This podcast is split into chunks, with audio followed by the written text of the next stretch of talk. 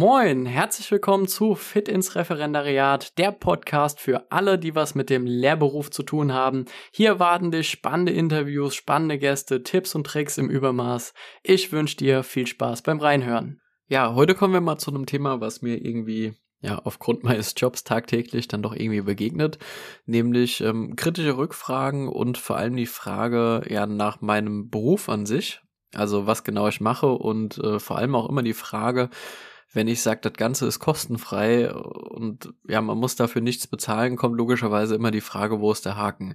Warum gibt es eine kostenfreie Anwaltschaft? Warum kostet die Beratung nichts?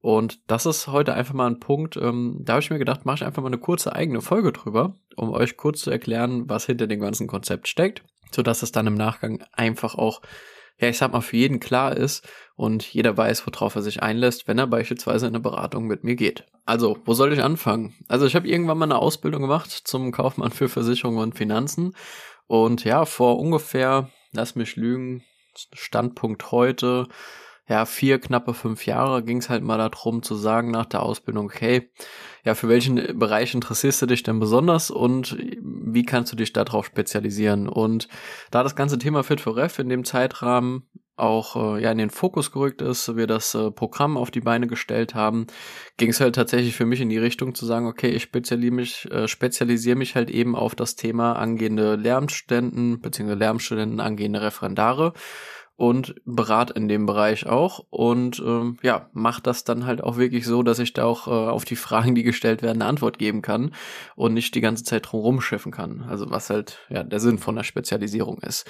Das bedeutet, ich mache halt seit ungefähr vier Jahren ähm, knapp fünf Jahren nichts anderes, ähm, außer das Thema Anwartschaft, das Thema Krankenversicherung, Dienstunfähigkeit im Referendariat oder auch das Thema diensthaftlich zu beraten, verschiedenste Fragen dazu zu stellen, individuelle Lösungen zu finden und ähm, natürlich auch die Betreuung im Nachgang noch zu gewährleisten, weil letztendlich das ist natürlich nur der Start von der möglichen Zusammenarbeit, zu der ich auch an der Stelle jetzt schon mal vorab niemanden zwingen kann. Das ist nämlich auch das äh, Ganze, was da hinten dran steckt. Also man kann ja für eine Beratung meiner Meinung nach äh, in der Form jetzt nicht unbedingt Geld verlangen, weil ähm, ich muss erstmal in Vorleistung gehen als Berater. Also letztendlich muss ich äh, eine gescheite Beratung abliefern, muss die Person überzeugen, muss der Person Lösungen darbieten, die man ja dann auch selber interessant findet und äh, für bedarfsgerecht hält. Alles andere bringt mir in der Form nichts, weil spreche dich jetzt persönlich an, so nur wenn du Spaß hast, habe ich auch Spaß dabei. Ähm, Im Endeffekt musst du nämlich entscheiden, ob die Lösung halt eben für dich passt oder nicht.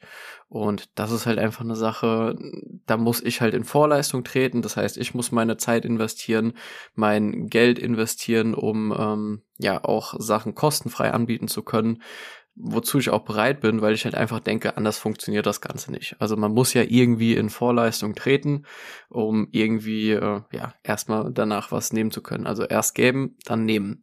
Und so ist auch der gesamte Gedanke hinter Fit for Ref und Co., wo wir halt einfach gesagt haben, okay, gut, was für Möglichkeiten haben wir denn, die uns zur Verfügung stehen? Und äh, ich sag mal so, die Oldschool-Variante wäre ja, das Geld in eine dumme Fernsehwerbung zu stecken, die einfach keinem was bringt und im Umkehrschluss kann man auch sagen, okay, bevor wir das Geld da sinnlos zum Fenster rausschmeißen, lass uns doch was Sinnvolles machen und den Leuten irgendwie was geben, womit die auch wirklich was anfangen können. Und aus dem Gedanken heraus ist halt äh, eben das gesamte Programm Fit for Ref entstanden und auch meine Betreuung, wo wir halt gesagt haben, okay, hier, äh, wir stellen das ganze Konzept auf die Beine, sagen, hier gibt es kostenloses Unterrichtsmaterial, hier gibt es Webinare, Seminare, Erste-Hilfe-Kurse, die wir organisieren, hier gibt es andere äh, Live, Live-Meetings, die wir organisieren. Also alles, was euch halt im Rahmen des Lernstudiums oder Referendariats irgendwo weiterbringt, versuchen wir dann halt eben auch auf die Beine zu stellen.